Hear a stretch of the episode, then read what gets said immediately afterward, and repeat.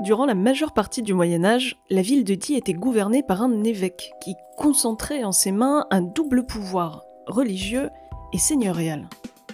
Cet épiscopat fut au centre de jeux de pouvoir, de tensions politiques, de batailles juridiques et militaires, de révoltes et d'assassinats.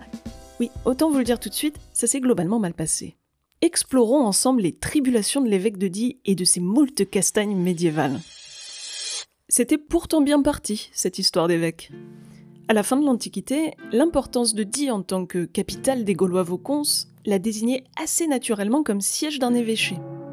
Le premier évêque de Die dont nous sommes sûrs et certains s'appelait Nicaise et vivait au IVe siècle. Il était plutôt important, vu que ce fut le seul représentant des Gaules envoyé au concile de Nicée. En gros, l'une des premières réunions qui a permis de structurer les grands principes de la religion chrétienne. Rien que ça, hein. dit pèse dans l'histoire. Un siècle plus tard, l'évêque Nicaise est succédé par l'évêque Saint-Marcel. Si vous habitez le Diwa, son nom doit vous être familier. Il a été donné à beaucoup d'églises, de rues ou de places. La légende lui prête une vie de miracle, si bien qu'il fut canonisé et devint très populaire dans la région. Les problèmes semblent démarrer au Moyen Âge, lorsque l'évêque de Die s'arroge progressivement le pouvoir politique. Appuyé par le pape, puis par l'empereur Barberousse, l'évêque devient officiellement le seul seigneur de Die au XIIe siècle.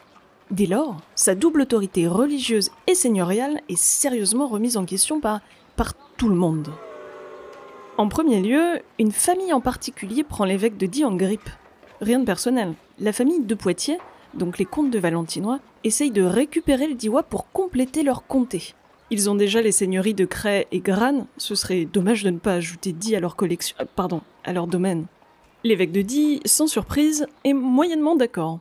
Les tensions s'accumulent à coup de lutte d'influence. Les comtes de Valentinois tentent d'isoler les fiefs de l'évêque et de prendre le contrôle des routes. Puis, en 1209 et en 1217, l'évêque de Die et les Valentinois décident finalement de s'expliquer courtoisement à coups d'épée dans le visage. D'abord à Die, puis à Cray. Ces argumentations sanglantes n'ayant rien arrangé, le pape est forcé d'intervenir en 1276. Il fusionne les évêchés de Die et de Valence en un seul, afin de calmer les ardeurs des deux camps. L'évêque de Die n'est ainsi pas la personne préférée des seigneurs du coin. Soit. Heureusement, il peut souffler au sein de sa ville, n'est-ce pas? Comment ça non? D'abord, ce sont les chanoines de la cathédrale qui se rebiffent. Une haine tenace semble s'être installée entre ces derniers et l'évêque. L'origine de la brouille est incertaine, mais se maintient à coup de bataille juridique pour la propriété de terrain. Enfin, surtout le revenu de ces terres. Par deux fois, au XIIe et au XIIIe siècle, l'évêque est obligé de partager ses biens avec les chanoines, qui prennent de plus en plus d'indépendance vis-à-vis de son autorité. Ensuite, ce sont les habitants de Die qui posent problème à l'évêque. Et un gros. La confirmation du pouvoir politique de l'évêque de Die par Barberousse a fait monter la grogne des Diois. Ils contestent, font entendre leurs revendications de plus en plus fermement. Pour les apaiser, l'évêque leur abandonne quelques droits sur le commerce du vin en 1217. Mais ça ne suffit pas. L'année suivante, il est obligé de signer une charte des libertés, donc de céder une partie de ses pouvoirs au peuple de Die.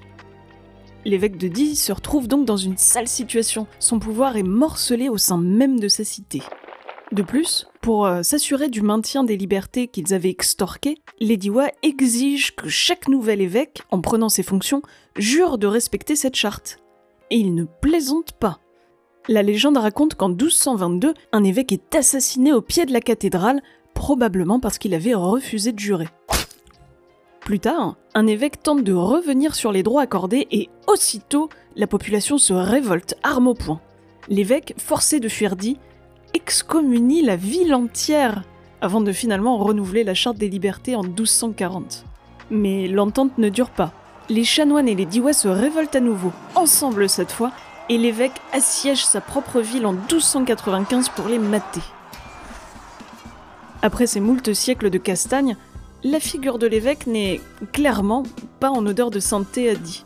Avec toutes ces tribulations en tête, il n'est pas étonnant de constater la vitesse à laquelle le Diwa tout entier a rejeté l'Église lorsque le protestantisme est apparu, quelques centaines d'années plus tard.